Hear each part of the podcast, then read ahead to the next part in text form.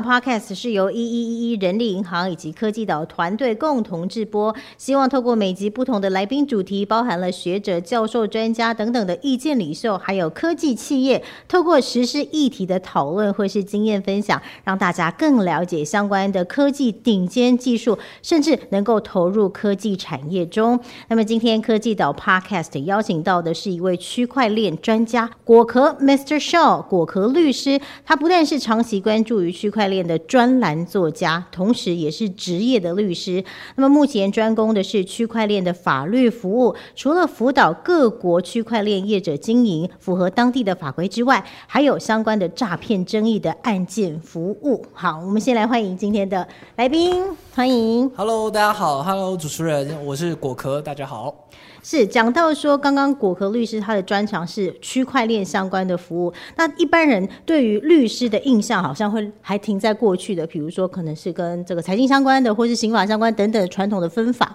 那像这样子的，您的经历算是很特别的，想要了解一下说，为什么您会想要投身在虚拟货币这一块这一圈里面呢？你又是怎么踏进去的？是，那其实很有趣，因为我当初啊，呃，我自己踏入到区块链领域，我也没有想到它可以跟法律服务做一个结合。呃，我当初就是一个喜欢写作的一个 blogger，就是写写自己的部落格。那因为我自己本身过去有创业的背景，所以呢，我就很常啊，把新兴的一些科技的议题，或者说一些新创议题，用一个法律人的角度来做一些阐述。那我在二零一六年、一七年就注意到区块链这项新兴科技，所以我开始在我自己的部落格里面写专栏，那就是从一个法律人角度怎么看待这个新科技它的破坏的能量，它是不是一个有颠覆性的一个新的应用。然后再写一些加密货币，然后到一七年的时候出现以太坊 ICO 的事情，有很多新的事业啊，它其实做用发代币作为募资，所以这老讲也是一个法律人很好的切入点。我从这个时间点开始认识区块链，同时也输出一些自己的观点跟看法。那后来啊，我就是被区块链的媒体就邀请过去开设这个果壳专栏，所以算是我出道，或者说在这个区块链领域开始有一些呃声量跟作品的地方。可当初在写专栏，其实也没有想过要跟我的律师法律服务结合。其实很有趣的就是，在一些区块链的应用、加密货币的呃项目发生以后啊，其实伴随着很多的法律议题，是例如刚才提到的 ICO，它本质上 initial coin offering，它是一个发币募资的行为。那发币就需要看各国的法规，你的募资会不会合法？你会不会有所谓不法吸金，向不特定人多数收受存款？嗯，有银行法或者是证券法说你要募集资金的时候，你需要符合当地的法规。所以后来发现到，原来区块链跟一很多的法律的服务，甚至说一些避免法令遵循的事情有相关。所以后来我在律所也越来越多服务这些区块链 Web 三，或者说我们说加密货币的业者。对，这是整个背景，大概是这样子。是，所以有人称你说算是网络原生专家，对不对？很想要请教一下果壳律师，什么是网络原生专家？那又要怎么样成为网络原生专家？是，那像刚才主持人有说，哎，怎么一进来觉得，哎，这个果壳原来本人好像比想象中再年轻一点。的确，那因为我自己算是在一七年投入，而这个圈子很多都是非常年轻的年轻人，有很多那种老板啊，然后身家破亿、破十亿的。例如，我还有一个 NFT 的这个很厉害的创作家，他年纪比我小十岁，结果他已经那个年收入都吓死我，都是律师，律师真的是打工仔而已。这个圈子的年龄层非常的低，可是我同时看到一个是啊，呃，像我自己作为这个区块链专业领域的一个算是特殊领域的专家，如果能够结合一些自媒体跟网络的一些推波助澜的工具，区块链它其实就是网络工具之一。那我自己啊，我以果壳这个名字作为自媒体，在这个特殊领域里面发表我的观点。那我认为这就是一种网络原生的一个做法。特殊领域的专家，我一直认为你必须要，或者说你如果能够结合网际网络，那当然包含了区块链，你可以帮助自己，不论是个人的品牌，或是你的职涯，或是你的专业的知识，可以散播给更多人。同时之间，网络的工具可以帮助你提供更好的专业服务。我举个例子，我自己有发，呃，我自己啊，呃，果壳自媒体，我有发，我有发，呃，发行一个 NFT，就叫做果壳 NFT。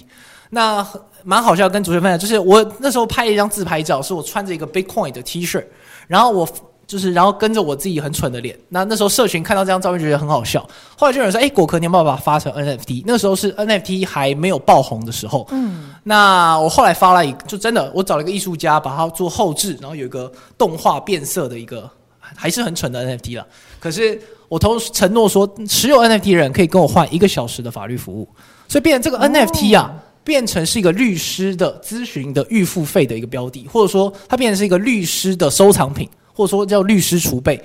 有你被盘临检或盘查，就说：“哎，我已经委托的律师是这位，是有个 NFT。”那后来这个 NFT 啊，就是很快时间居然销售光光。那我这也是我很出乎意料的地方。这就是典型，你如果你是一个网络原生专家，你就可以善用网际网络的工具，而且不只是 Web Two，现在提供 FBIG、YouTube 或者是 Linking。你甚至还可以善用 Web 三的工具，例如 NFT。所以我认为这就是为什么我认为专业领域的人，人人都应该要善用网络的工具。你要当一个网络原生专家，而且这个原生包含了 Web two 跟 Web three 的工具。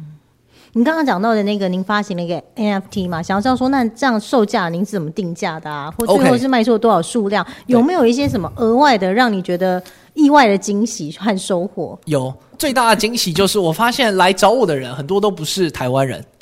都是海外人，或者说国外的人。像我，我有一对，呃，像我有一个第一个来自法国的客户啊，是一对法国夫妇。是。真的是白人法国人吗？呃，不是，他他不是，他是有华裔背景，可是那就不谈不多谈他的客户，我们要保护隐私。可是他是来自法国一对夫妇来找我，嗯，然后我也完全不认识他，就拿着我的果壳 NFT 说要来跟我咨询有关比特币的问题。那现在后来我们长期现在也变我的客户，那还有很多 NFT 的一些项目方或者是一些，我发现我这一轮总共卖了也不多，大概五十五十颗而已。可是很少律很多了耶，五十颗。对，而且很少律师是可以在还没有法律需求的时候就收到钱。通常我们律师咨询都是你发生问题，你需要有个难题要解决，你才会来找我。你不会先预备一个东西说哦，以后有问题再说。所以这等于是这个律师费的预付款，我们先收到，而且我会有一个事前的打折。像那个时候以太币还没有起来，那时候折合台币大概卖两三千块一颗，那大概就换一个小时，大概是我律师费的一半。可后来以太坊、以太币又涨了嘛，所以感觉好像又划算了。可总之就是有这样的一个社群的一个概念，然后结合了这个 Web 三工具，诶，反而有接触到新的客群，而且你让你的法专业服务。可以有提前收费的一个可能，嗯，是，所以这些客户等于说都是透过您自己个人经营的品牌的，比如说社群去找到您的嘛，对不对？对，大部分是这样来。好，所以刚刚果壳律师跟我们分享到说，各行各业专家其实透过自媒体经营个人品牌，在这个时代来说是非常非常重要的。那一定会有很多人会有很多疑问，想要踏进去的话，到底怎么样才有办法算是可以成功的经营的自媒体？你有没有什么心法？有没有什么秘诀可以分享？有的，那也不能不敢说心法，因为有很多的弯路我都走过。然后，而且我自己本身，各位，我们区块链的领域其实是一个非常 niche、非常冷僻的领域。连这么冷僻，然后又再加上一个法律人，一般人都觉得很无聊的领域，有点想睡觉了，对不对？没错，我都可以做出来一点点小小成绩。我觉得是有一些做法是我们可以参考的。第一个就是你要善用网络工具，你要先盘点说现在 Web Two 有的东西，其实你都不能少。包含我自己尝试过了 YouTube、IG、FB、Line 跟 Telegram。那尤其你要去区分这些社群渠道它的调性，你要去了解它的规则。例如你在 Facebook 上的文字的的这些发文啊，可能不能照样搬到 IG 上。你要有针对 IG 的社群渠道跟这个 TA，你要做一个分众的内容。然后呢，你在 F 你在 Line 群或者是 Telegram 群，是这种比较贴近一群人都在一个群组里面，这种群组式的也有不同的经营的方式。那这些你长期的经营来看，其实它都会有一定的回馈。也就是这些人呐，你很多专业服务，他需要的是信任。嗯，如果他今天对你这个专业人士没有信任，你一直说你是专家，其实也你不见得可以成案，你不见得可以有获得你真的可以服务的客户。一定是专业跟信任要一起。取得的时候，你的潜在的客户才会出现，你才会有自己的既有的 TA 或者是你可以服务的对象。所以这些社群跟这个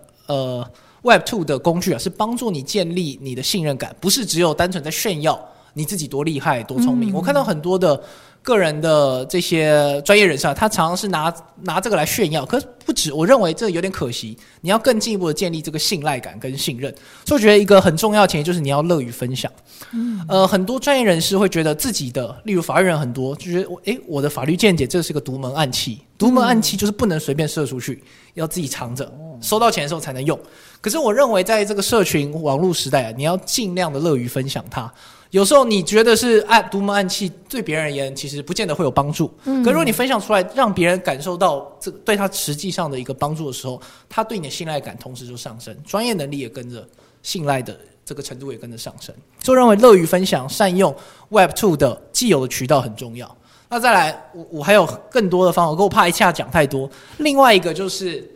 呃，现在 Web 三有很多新的一些渠道，包含了 Discord 啊，或者刚才我提到的这个 NFT，所以你要去熟悉新形态的网络工具，你不见得一定要第一个跳进去，可你至少去了解它，然后一步一趋的跟着，因为很多时候新的机会也会出现在新的渠道以及新的，就像是当初我们在看抖音或者在看这个 Snapchat，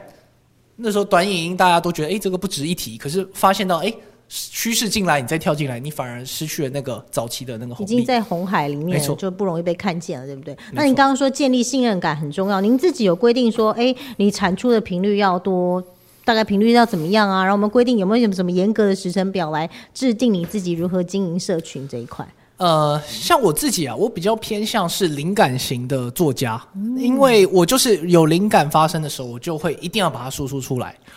可是没有灵感，我不是那种可以凭空创造灵感的人，是，所以对我而言是比较是挑战，就是在比较没有灵感状况下固定产出。那像我之前跟科技岛。这个优质的这个科技，我们优质的这个科技媒体，我们合作了这个果壳专栏，这对我而言就是一个挑战。我必须要在一个固定时间内产出对读者好的文章，而不是纯粹灵感产出。对，所以我觉得这是要看创作者跟这个专业人士他自己的调性。没有人会觉得你一定要固定产出，你才一定经营自媒体了。是，可是如果你能够呃固定的或者说不定时的提供优质，对别人有帮助。能够提升你跟他的信任，乐于分享。我认为没有一定固定的一个时间了。像我以前，嗯，灵感型的话，一个礼拜或者两个礼拜发一篇，很慢，也不会有人来跟我抱怨，因为他也没付我钱嘛。对，而且重点是他得得到了这篇文章里面会收获很多。重点，您认为是值大于这个量的，没错，不一定要去限制那个量，而是你的每一篇都是要让对方是有所收获的，而且对你是有信任感的。要建立你跟这个群众之间的信任感是比较重要的。没错。好，那刚刚果壳律师有讲到说，一些一开始接触区块链的时候，后来才慢慢发现到说，其实跟法律是密不可分的，所以才开始接受一些相关的案件哦。那有没有什么诈骗的案例在台湾的？可以有跟我们分享几个比较让您印象深刻的案例？哎，其实这个每次讲到这个就心情蛮沉重的，因为在区块链领域里面啊最常出现这种形被滥用于犯罪的就是诈骗。尤其是加密货币，很多的不孝的诈骗集团，他把区块链当成是一个，也是当成一个工具，可他把它当成是诈骗的工具。所以，其实我每次最难过打开，我最不愿意打开，最害怕打开这个这个这个粉砖的收信栏位啊，就是看到哎，果壳我被诈骗了，那我现在该怎么办？或者问我说，果壳这个是诈骗吗？可通常来问我这个是诈骗吗？一打开，通常百分之八十五以上都是诈骗。而且这诈骗集团很很糟糕的是，就是他会利用建立一个假的品牌啊，让你赶快入金进去。那这太多了，从一八年到现在，不定期的就会出现。而且我们发现诈骗集团更新的很快。现在红的呢是交易所，他就用假的交易所；现在红的呢是钱包，他就用一个假的钱包。然后前阵子 NFT 的诈骗也非常多。嗯，那 NFT 诈骗以外，还有那种钓鱼的。也就是他让你误点了钓鱼连接，然后把你的 Web 三的钱包里面的所有的资产通通清光。像前阵子那个周杰伦，嗯，他的价值一千万元以上的无聊元，就是因为中了钓鱼连接，就被骇客偷走了。所以相关的诈骗案例太多了。那想要请教果和律师，像这样子，比如说您刚刚提到连周杰伦都被诈骗，现以现在的技术来说，有办法追得回来吗？还是大概就是血本无归了？呃，第一个血本无归的机会非常高。那不是说追不呃，在区块链或者说加密货币 NFT 有个特性，就是所有的交易记录跟你收到的钱包位置都是公开的资讯，你都可以在区块链的账本上面查到。所以呢，如果你被这样，或者你可以去区块链的公链看，所有的金流、币流都在网络上面。所以，如果你能找到这个金流、币流，你又可以找到这个钱包的拥有者，其实逻辑上这些钱都是追得回来，这些 NFT 也都有可能是追得回来。嗯。可是，在实际上，你的财力物力有限，你没有国家公权力的帮忙之下，你个人自力救济，的确，我们我们的经验是很难。可是，如果今天是国家执法单位，例如美国政府或者是欧盟在做这种骇客呃偷钱，把交易所钱偷着。我想很多状况是大额的加密货币都追得回来，因为所有的币流都是公开，而且是可以追踪的。是，可是个人我必须说，大部分状况是血本无归，因为个别的公家的执法单位，例如台湾，它其实很难帮你追，它可能也没有相关的技术可以帮你跨海的提告，或是提告的成本，司法互助成本太高，或者我们台湾本身司法互助能够跟我们签司法互助有这个机制的国家。相对来讲没这么多，所以在 Web 三领域里面，我要呼吁，就是我们的不论是投资人或持有者，你要保护好自己的资产，因为你拥有这个私钥，区块链私钥就等于你自己拥有它。和同一时间，我们的责任就更高，我们要保管好。如果真的搞丢，我们就要比较高心理准备，国家不见得会帮你拿得回来。嗯，那刚呃，律师您谈到，就是比如说大家收到这些相关的诈骗的讯息。可以跟我们分享一下，说比较常见是在哪一个平台？是 Line 吗？还是他会寄 mail 给你？大概会是什么样的形式？起手式大概会是哪些？呃，我认为最多而且最容易人家会上当，或者说我们不见得说这叫上当，这叫做因为贪或者说期待靠一个。短期赚钱的方法，嗯，你想要逃离现在的一些你觉得赚的不够多的现况，他会用一个非常高额的，不论是返佣或者是利息，或者是用那种例如二十趴的月息，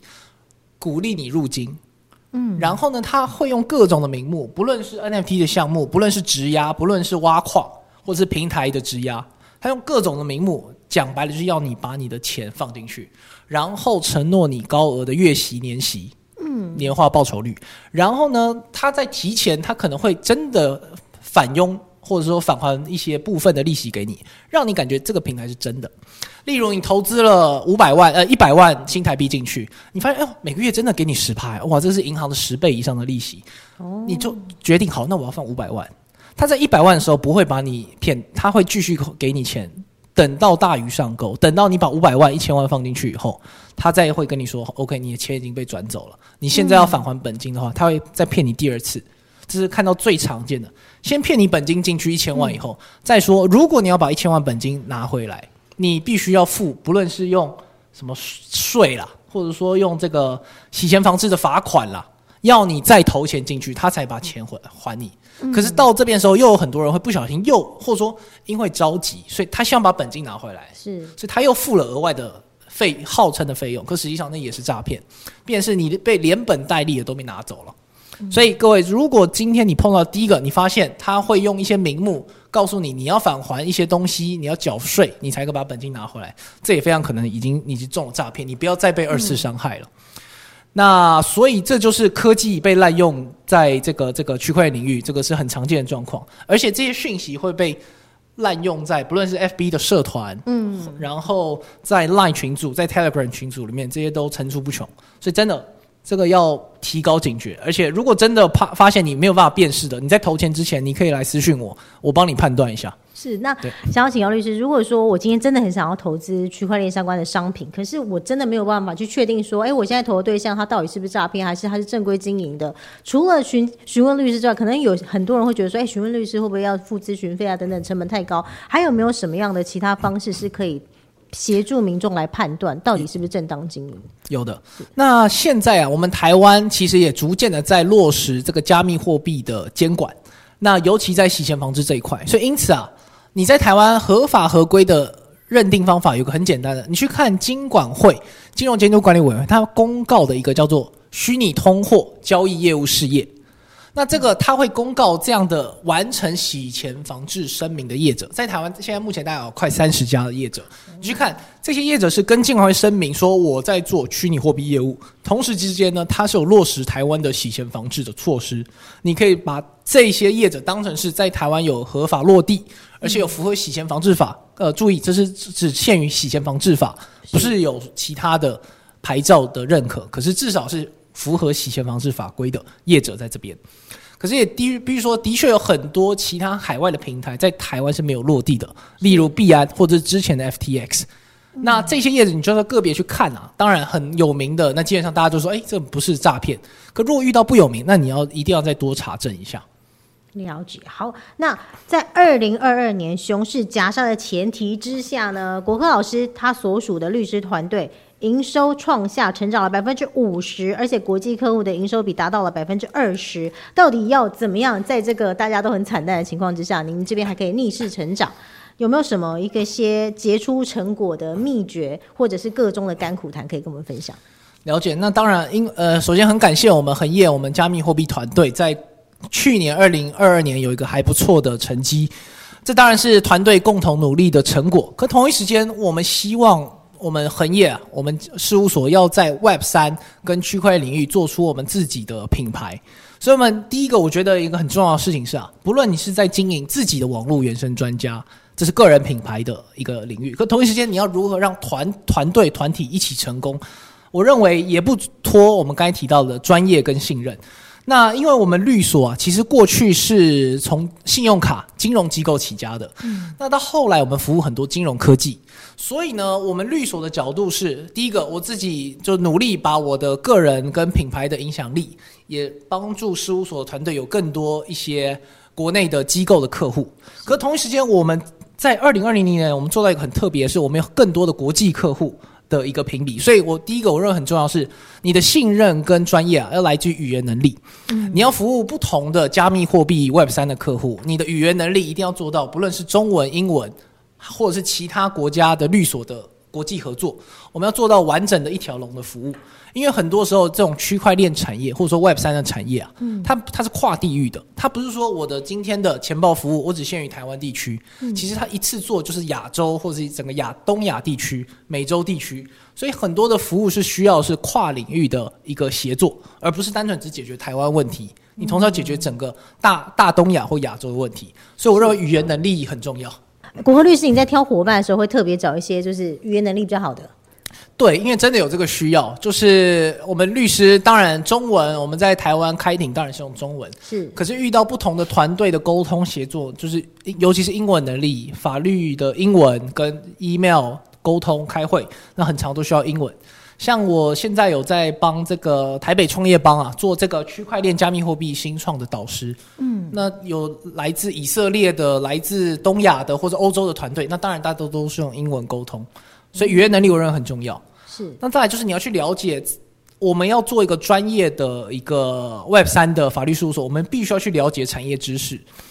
所以我也会希望我的团队跟我自己，我自己也会自我要求，我们要去了解，你不能单纯只是在讲 Web 三，Web 三其实也是一个很抽象的一个大领域。像我们现在主要服务的加密货币啊，我们可以把它分成交易所，呃，还有托管商，就是类似银行托管法币，可是它是托管加密货币。然后这种场外交易商没有集中撮合的，然后还有 NFT 的项目方或者是 NFT 的平台。然后或者是其他的区块链技术团队，所以其实每一个领域都可以再细分进去。还有刚才提到 DeFi，就是去中心化金融，那可能是归相对来讲在法律面会比较有多问题的。可是因为它是匿名团队，反而有一些就是所以每一个领域都有自己的特殊性。我们要去理解各个不同领域它最新的产业动态是什么，它最新发现的。问题可能什么，而不是等到客户出了问题，我们再来想办法解决。我们要提前的知道产业现在问题什么，我们客户有没有碰到。那我认为这就是我们律所可以跟别的团队不一样的地方。嗯，那顺便问一下，您的律所现在有在那个征才吗？哦，有。我们刚发，我们这个，因为我们最近有扩大，我们有新的金融科技团队，已经有